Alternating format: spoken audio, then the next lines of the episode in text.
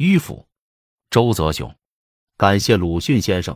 一想到迂腐，我们耳边就会回想起多乎哉、不多也的声调，想起那位知道回字有四种写法的绍兴穷秀才。迂腐和贞烈一样，是中国文化特地熏陶出的两种病态性格。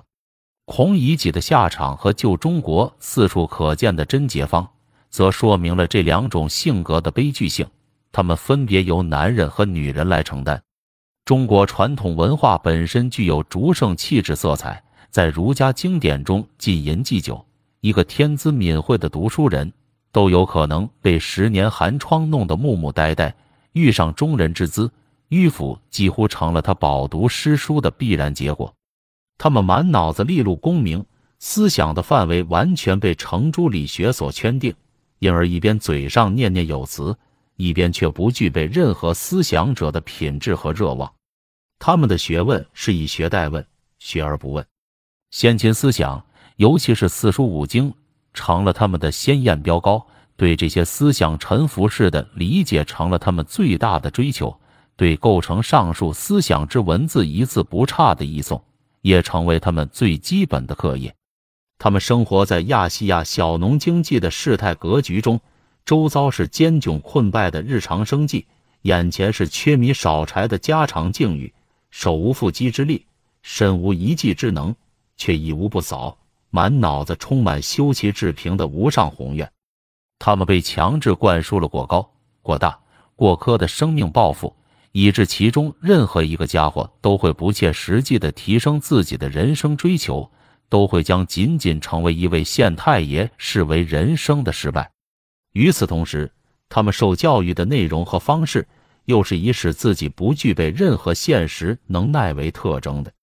简而言之，他们是浑然不觉的被某种废物模式培养出来的人间怪物。虽然生活在乡村僻壤，却既不会宰牛，也不会插秧。更要命的是，他们还被一条道走到黑的培养出对现实生计的不屑态度。他们仿佛接种了中国传统文化的牛痘，该牛痘有效的预防了他们在任何世俗层面上成为有用之人的途径，以致当他们以安贫乐道自欺自慰时，事实上却已经完全失去了转到他头的能力。换句话说，安贫乐道成了他们心理上的强迫症。当向上发展的空间由于资质或运气的原因而不复存在时，横向发展的途径也随之消失。一旦无法如期成为人上人，就必然成为人下人。于是我们看到这批资质平庸的读书郎，虽然满脑子诗云子曰，虽然自以为比所有人都更为斯文、更为正经。事实上，却成为一种特殊形态的游手好闲之徒。